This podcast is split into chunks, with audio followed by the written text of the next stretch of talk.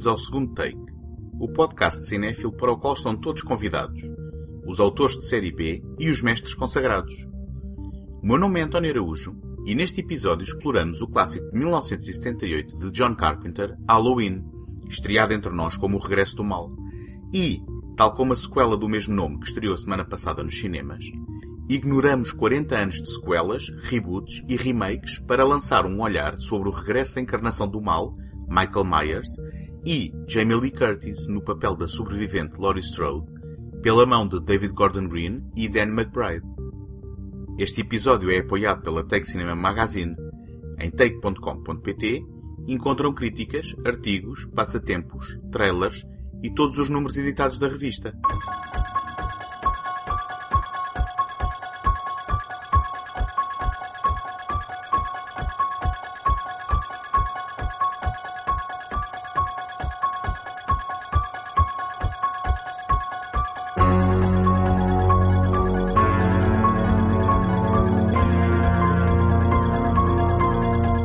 Quando Halloween estreou a 16 de novembro de 1979 em Portugal, com o título Regresso do Mal, já trazia consigo o estatuto de culto que continuaria a crescer e que o tornaria num dos mais importantes títulos de terror do cinema norte-americano. Mal recebido quando foi lançado no ano anterior, pela generalidade da crítica norte-americana, o filme viu a maré mudar no que respeita ao reconhecimento crítico após uma apreciação positiva no Village Voice, que o comparou a Psico de Alfred Hitchcock. A par das recepções entusiasmadas que obtinha nos circuitos em que era exibido, a popularidade de Halloween foi crescendo exponencialmente, mas lentamente. Apesar de ter dado origem a um sem número de imitadores e galvanizado involuntariamente o género slasher, esta terceira realização do novato John Carpenter teve, no entanto, origens humildes. Abordado pelo produtor Erwin Yablans e pelo financiador Mustafa Akkad para realizar um filme de terror de baixo orçamento, na sequência do sucesso de O Exorcista, Carpenter teve carta branca quando afirmou que o filmaria por 300 mil dólares em quatro semanas. Arrancando o trabalho com o título inicial The Babysitter Murders, Carpenter e Deborah Hill, a sua parceira na altura, tanto na escrita do argumento como na vida pessoal, foram bafejados pela sorte do destino quando Yablans teve a ideia de situar a história no popular feriado norte-americano do Halloween bem como de adotar a sua designação para o título. Curiosamente, a palavra Halloween nunca tinha sido antes utilizada em nenhum título de um filme comercial. A abordagem do par de argumentistas, dados os constrangimentos do orçamento, foi a simplicidade.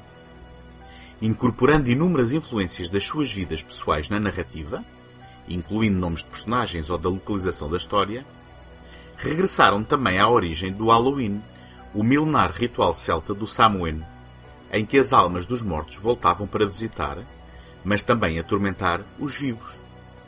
Assim, criaram uma história sobre um miúdo aparentemente normal, que é a própria encarnação do mal e que, anos depois de ser aprisionado, volta para assombrar a sua cidade natal. The one, the only, the classic Halloween.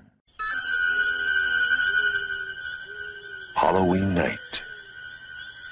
A small American town. Fifteen years ago.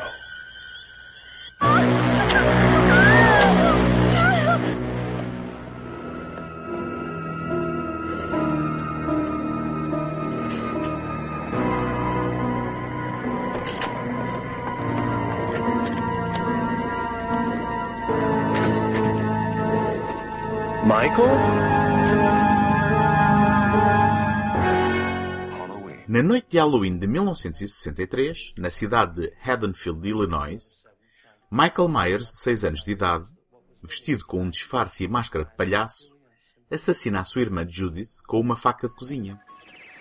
15 anos depois, nas vésperas de mais um dia das bruxas, o psiquiatra de Michael, o Dr. Sam Loomis, e a sua colega Marion Chambers, chegam ao sanatório de Smith's Grove para levar Michael a uma audiência de rotina perante o tribunal. Este, no entanto, rouba o carro de Loomis e evade-se. Entretanto, no dia seguinte, em Haddonfield, a jovem Laurie Strode vislumbra um homem mascarado a observá-la em várias ocasiões distintas ao longo do dia.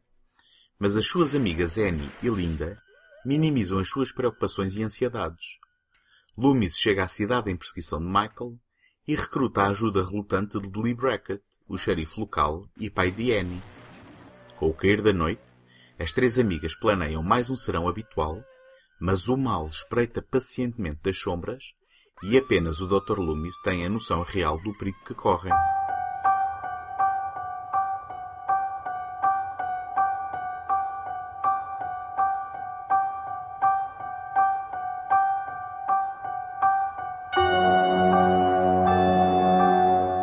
John Carpenter nunca escondeu a sua admiração por Howard Hawks, mas em Halloween remete para o cinema de Alfred Hitchcock e para O Mistério da Casa Assombrada, ou Profundo Rosso no original, produção de Dario Argento de 1975, ou seja, relativamente recente na altura.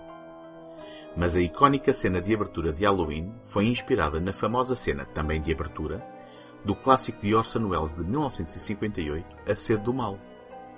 Num aparente plano sequência, observamos à distância um jovem casal a namorar no interior de uma casa dos subúrbios, embalados pela suavidade do Panaglide, uma variante da Steadicam e novidade em finais da década de 70. Para de seguida sermos testemunhas involuntárias do assassinato da rapariga, choque apenas superado pela revelação que olhávamos este tempo todo pelos olhos de uma criança de seis anos. O olhar angelical e assustado de Michael Myers é uma das subversões do género introduzidas por Carpenter e Hill.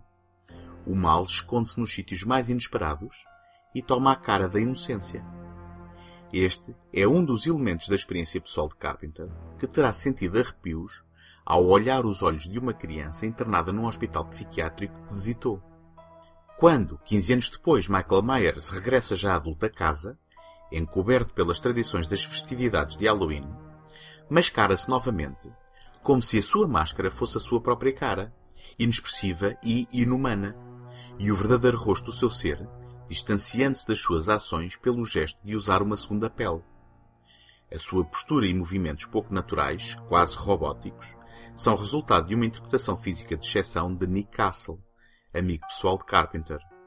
Aliás, Castle aparece creditado como The Shape, que se pode traduzir como a forma ou a coisa. Quando mais tarde a máscara lhe é arrancada, e aqui podemos ver o rosto de Tony Moran, Michael hesita na investida do ataque que efetuava a Lori para apressadamente voltar a colocá-la. O veterano ator Donald Pleasance, no seu retrato do Dr. Sam Loomis, é decisivo também para a mitificação de Michael Myers. O que lhe falta em empatia pelo seu paciente sobra-lhe em superstição e temor. Obviamente a sua função é fazer crescer no espectador a expectativa da verdadeira ameaça que aquela figura mascarada traduz e do real perigo que os incautos moradores de Haddonfield correm, enquanto tenta alertar o incrédulo xerife Lee Brackett desse mesmo perigo. Os mais atentos reconhecerão também que o xerife partilha o nome com a argumentista que escreveu alguns títulos populares para Our Dog. I met him 15 years ago. I, was told there was nothing left. No reason, no uh, conscience, no understanding, and even the most rudimentary sense of life or death, of good or evil, right or wrong.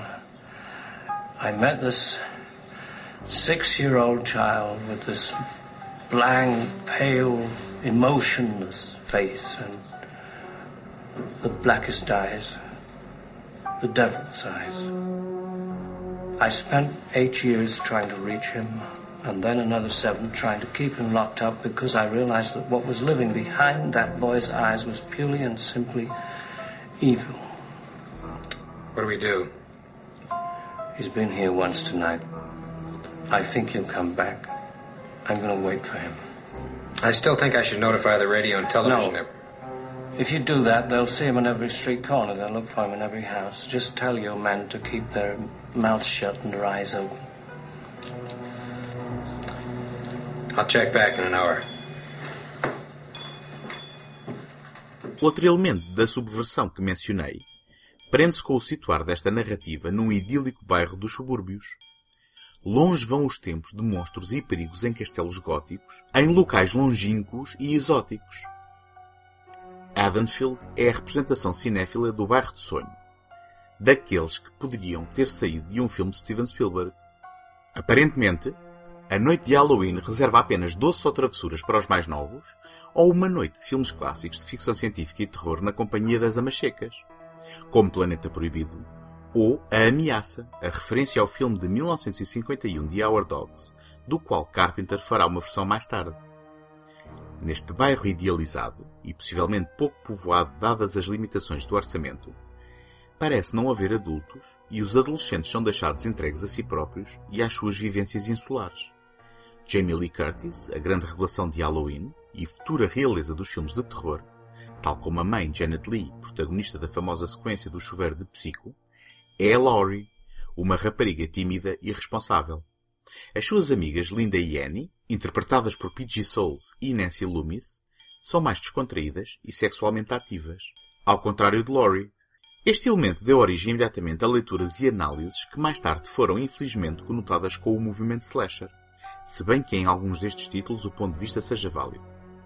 A de que estes filmes castigavam raparigas sexualmente ativas, poupando a personagem feminina virginal. Carpenter e Hill juraram a pé juntos que nunca lhes passou pela cabeça qualquer tipo de julgamento moral, nem tão pouca exploração gratuita dos elementos sexuais, tendo apenas retratado adolescentes a fazerem aquilo que os adolescentes fazem. Acontece Lori estar, pela sua natureza, mais sintonizada com a realidade que a rodeia, e por isso mais atenta aos potenciais perigos. Nesse sentido, não deixam de ser interessantes as teorias de quem lê Michael Myers como a expressão da repressão sexual de Lori a lidar com os seus desejos por rapazes, ao mesmo tempo que tenta ser uma rapariga correta e responsável. Porque Lori é ingênua, mas não assexuada. Sabemos sentir-se atraída por um rapaz, só que é prudente e procura segurança. A ironia é que Edenfield, nesta noite em particular, não é segura, muito menos para Lori. What time tonight? I don't know yet. I have to get out of taking my little brother trick or Saving treats for Bob. Funny. See ya. Bye. Bye.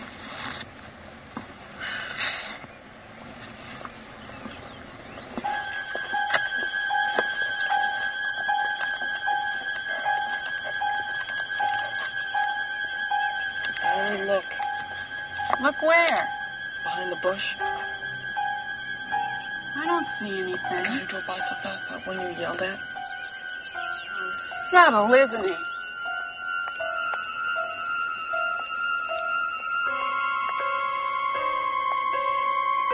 Creep. Lori, dear. He wants to talk to you. He wants to take you out tonight.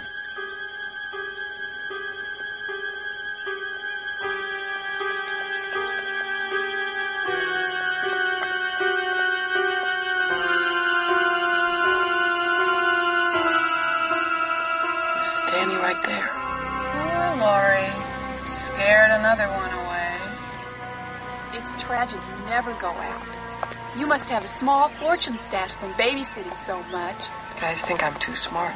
I don't. I think you're wacko. Now you're seeing men behind bushes.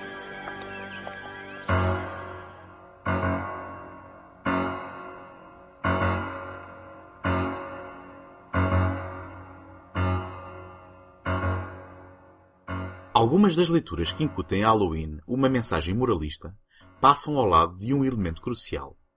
Elemento esse que Carpenter e Hill deitariam por terra no argumento da sequela três anos mais tarde, e que mancharia para sempre as sequelas posteriores. A aleatoriedade. É legítimo afirmar que Michael Myers volta a Edenfield com uma missão assassina, potencialmente procurando um qualquer tipo de catarse numa tentativa de recriar o original assassinato da irmã. E é óbvio que, ao cruzar-se com Lori e Tommy, o rapaz de quem Lori toma conta à noite, Michael se fixa em ambos, observando obsessivamente Lori, mas também seguindo Tommy numa cena. Mas este encontro é casual e a sensação que fica é que podia ter acontecido com qualquer outra pessoa. A banalidade deste encontro fortuito e o convite involuntário dirigido a Michael Myers é das coisas mais assustadoras de Halloween. E é o elemento quimérico que, na impossibilidade de ser recriado nas sequelas, foi trocado pela necessidade de introduzir mitologias e explicações necessárias que apenas serviram para diluir o efeito simples, e voltamos ao conceito de simplicidade, deste original. Como curiosidade, Quando Halloween foi editado para ser exibido nas televisões norte-americanas, substituíram-se algumas cenas violentas por outras menos assustadoras, filmadas concorrencialmente com Halloween 2 em rodagem na altura. Numa destas cenas, o Dr. Loomis investiga o quarto de Michael Myers no sanatório depois deste ter fugido, encontrando escrita a sangue na parede a palavra irmã, podendo isto ser uma referência à sua fixação com o que aconteceu no passado, ou uma pescadela de olho às alterações a serem introduzidas pela sequela. É impossível falar de Halloween sem falar da sua música, composta por John Carpenter, segundo o próprio, inspirado pela música dos Goblin para Suspiria, novamente Dario Argento, e na utilização da música Tubular Bells de Mike Oldfield em O Exorcista. Mais uma vez, dados os constrangimentos de orçamento, Carpenter compôs quatro ou cinco temas em apenas três dias e distribuiu-os ao longo do filme em diferentes momentos. O tema principal é, em linha com a abordagem geral ao filme, de uma simplicidade desarmante e desconcertante, e veio a tornar-se um tema icónico e incontornável do cinema de terror. Os restantes temas, meticulosamente polvilhados ao longo da narrativa, têm um papel decisivo no ambiente de expectativa e ameaça, contribuindo com pontadas sonoras para alguns sustos fáceis ocasionais. Mas Halloween é um filme de outra era e está mais interessado em inquietar e perturbar com um ritmo deliberado e paciente do que em fazer-nos saltar da cadeira.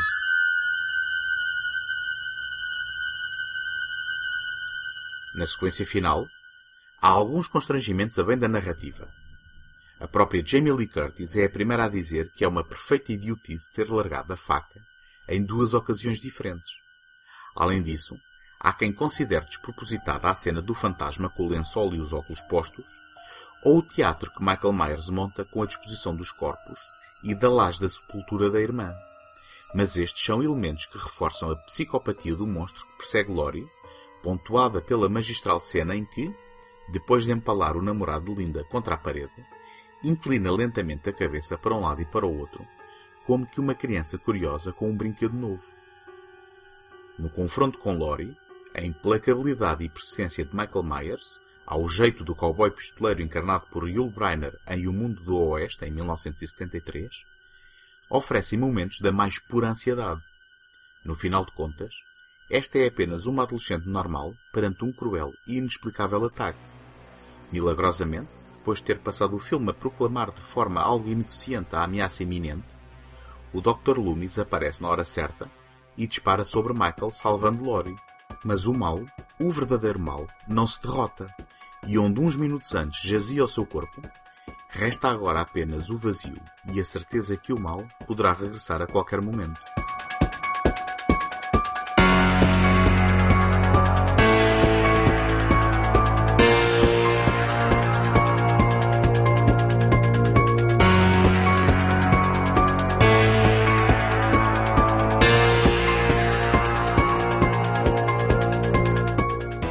Partilhar convosco como me podem ajudar para vos continuar a oferecer este programa todas as semanas. Ter visibilidade no Apple Podcasts é uma componente muito significativa para o sucesso de qualquer podcast e para isso conto convosco para lá deixarem uma classificação positiva ou uma avaliação escrita. Nem imaginam a importância do vosso contributo com este simples gesto. Em segundotake.com podem subscrever o programa em qualquer plataforma ou sistema. Também lá encontram o arquivo de todos os episódios e todos os contactos sociais, caso queiram deixar uma palavra.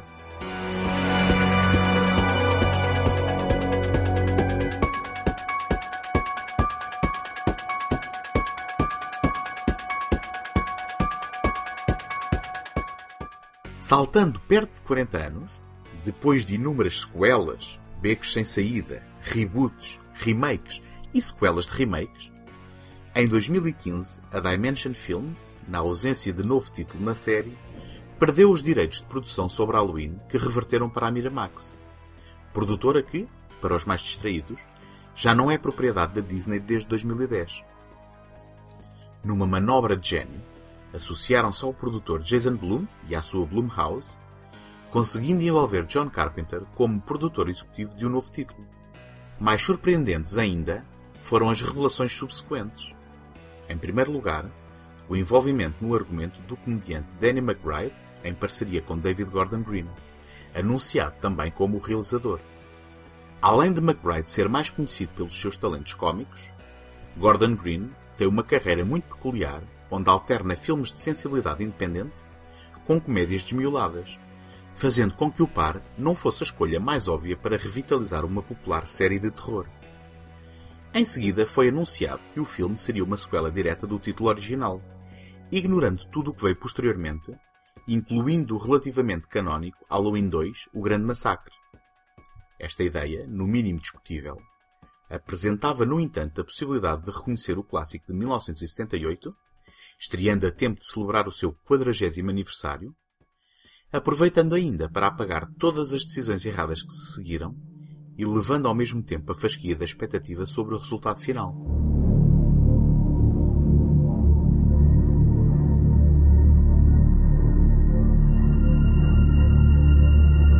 A tábula rasa à pesada herança da saga permitiria que o guião fosse abordado sem constrangimentos nem amarras, logo colocando o novo filme sob exigente escrutínio, porque, pelo menos, o seu sucesso artístico passava a depender apenas das opções dos seus autores. Para elevar a expectativa ainda mais um pouco, Jamie Lee Curtis anunciou o seu regresso ao papel original de Laurie Strode, soube-se que Nick Castle estaria envolvido novamente de alguma forma com a interpretação do Michael Myers por trás da máscara, e que John Carpenter, a viver uma segunda vida musical, colaboraria na composição da banda sonora original.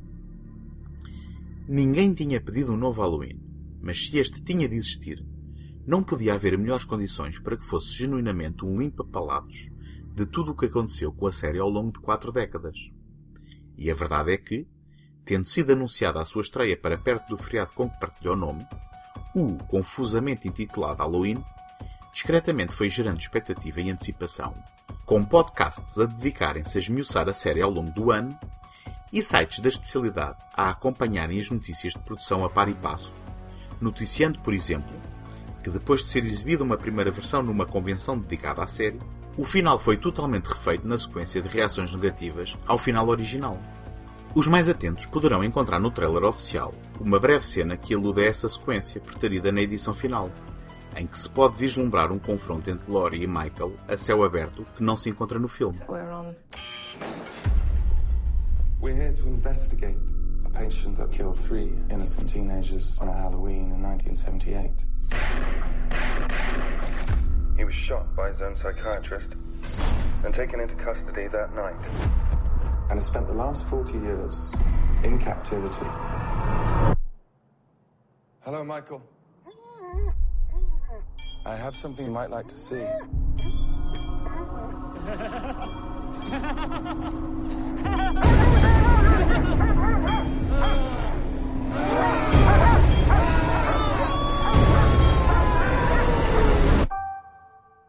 Os podcasters Aaron e Dana, interpretados por Jefferson Hall e Ryan Reese, visitam o sanatório de Smith's Grove para entrevistar Michael Myers, a quem James Jude Courtney dá corpo, infelizmente.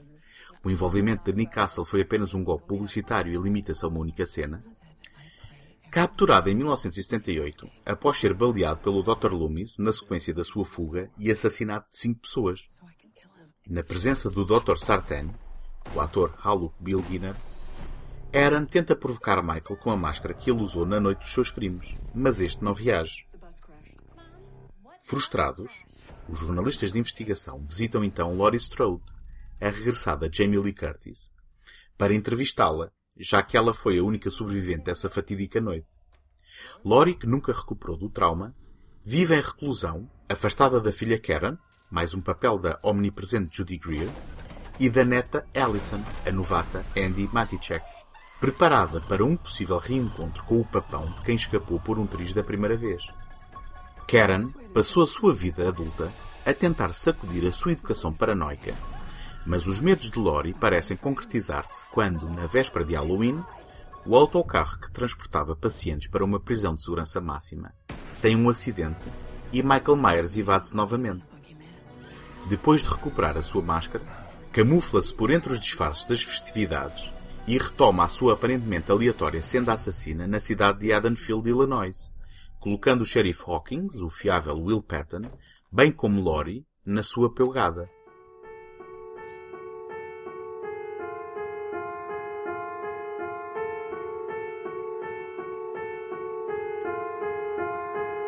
premissa de Halloween 2018 começa imediatamente por apresentar um elemento que desmistifica o arrepiante final do filme original de John Carpenter. Enquanto que este sugeria que o mal puro, representado pela forma de Michael Myers, é indestrutível e está em toda a parte, o novo filme informa-nos que Michael foi capturado nessa mesma noite e tem estado aprisionado nos últimos 40 anos. Curiosamente, esta opção funciona a favor da versão de David Gordon Green, caracterizando o assassino mascarado como um homem de carne e osso e colocando em confronto duas correntes de pensamento na abordagem a este tipo de assassino psicopata. Valerá a pena tentar estudar e entender a psique de uma pessoa que mata por prazer? Ou devemos demonizá-la e encará-la como um monstro, lidando simplesmente com o facto que o mal existe e mantendo-nos alertas e preparados para nos defendermos dele caso seja necessário?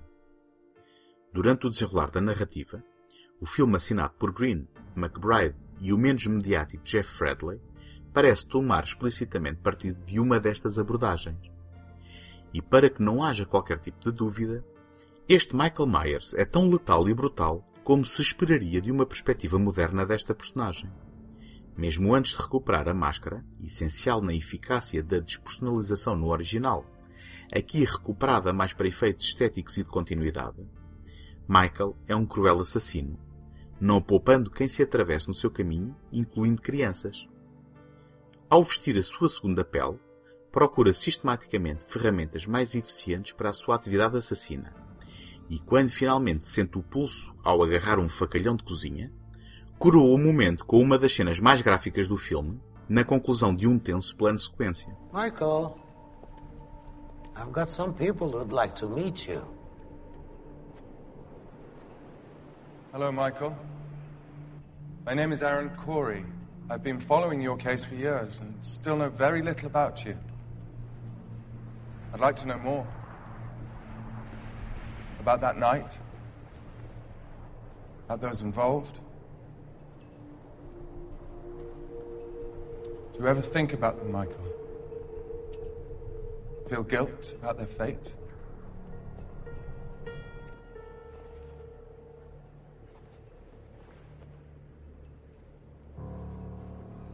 I borrowed something from a friend at the Attorney General's office, Michael.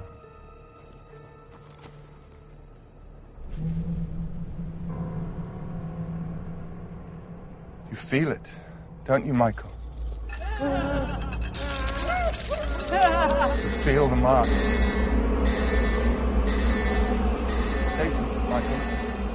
Halloween sofre do mesmo mal de muitas outras obras recentes que tanto servem de sequelas a filmes populares como de remakes disfarçados dos mesmos, recriando a estrutura narrativa e recheando-a de referências aos originais.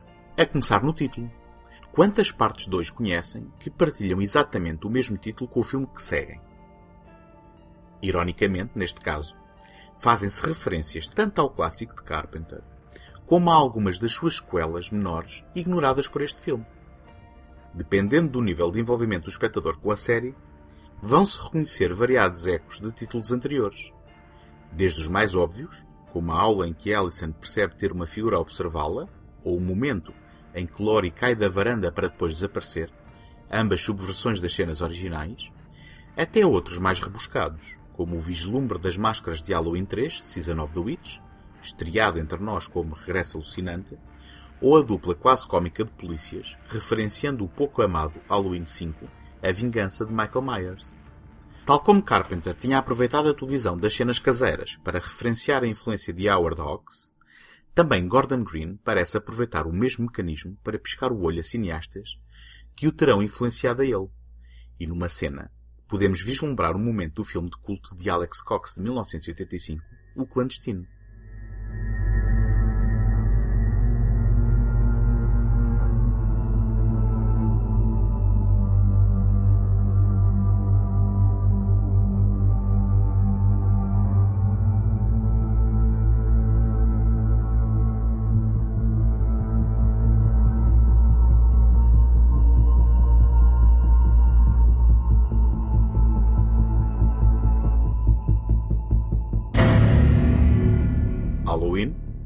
Ao tentar construir uma ponte entre o passado e o presente, parece encerrar em si próprio distintas narrativas.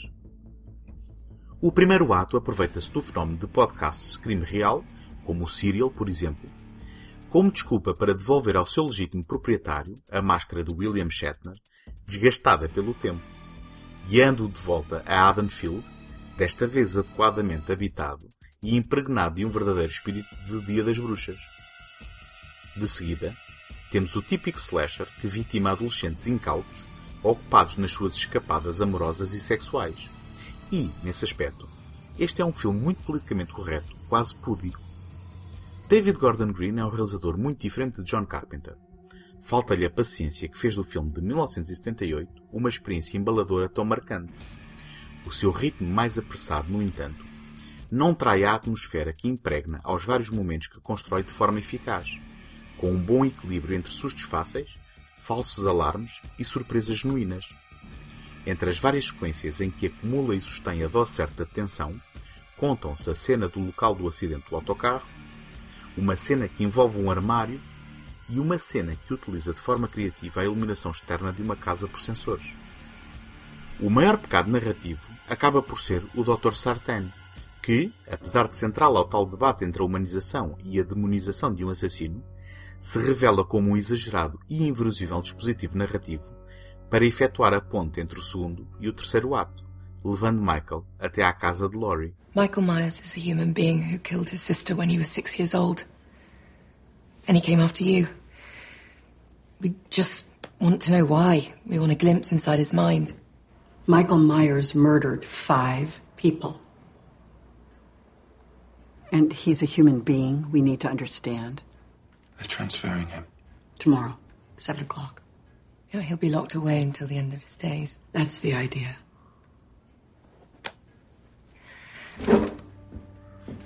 Laurie, we saw him. We met with Michael.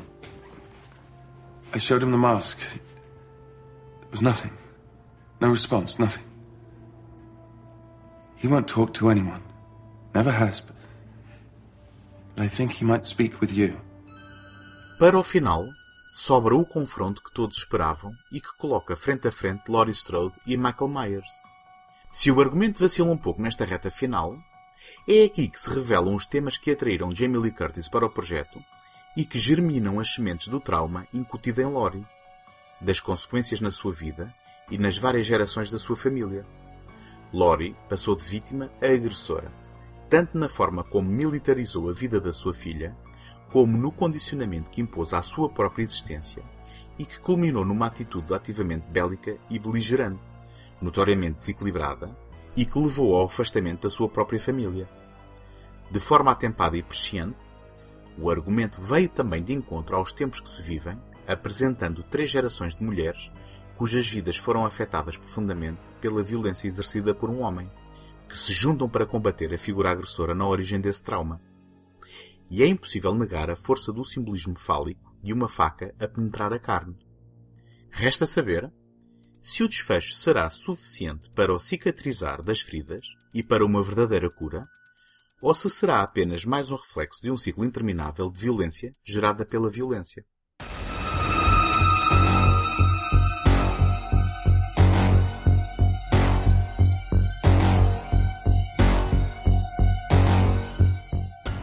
Resta falar da música. Na verdade, da autoria de John Carpenter, em colaboração com o seu filho Cody Carpenter e Daniel Davis. O trio responsável pelo reacender do entusiasmo do mestre do terror pela música, e que o levou a digressões mundiais e à edição dos álbuns Lost Themes e Lost Themes 2, bem como da compilação com novas roupagens dos clássicos de Carpenter, Anthology Movie Themes 1974 e 1998, revisita e moderniza o som das icónicas músicas compostas alguns em 1978 em três dias. Com apenas alguns apontamentos verdadeiramente novos, é caso para dizer que a equipa que ganha não se mexe, mas, se seria sempre muito difícil superar o estatuto da banda sonora original, não deixa de ser uma ligeira desilusão a falta de temas originais verdadeiramente marcantes. David Gordon Green abordou o seu Halloween como um filme que respondia ao original, dando-lhe uma conclusão 40 anos depois. Mas o inesperado sucesso que tem almejado nas bilheteiras fizeram disparar imediatamente a notícia da produção de uma sequela. É certo que podíamos passar sem mais filmes com o Michael Myers. Mas o facto é que isso é verdade há muito tempo. E ainda assim, 2018, ofereceu-nos uma sequela competente com o assassino mascarado.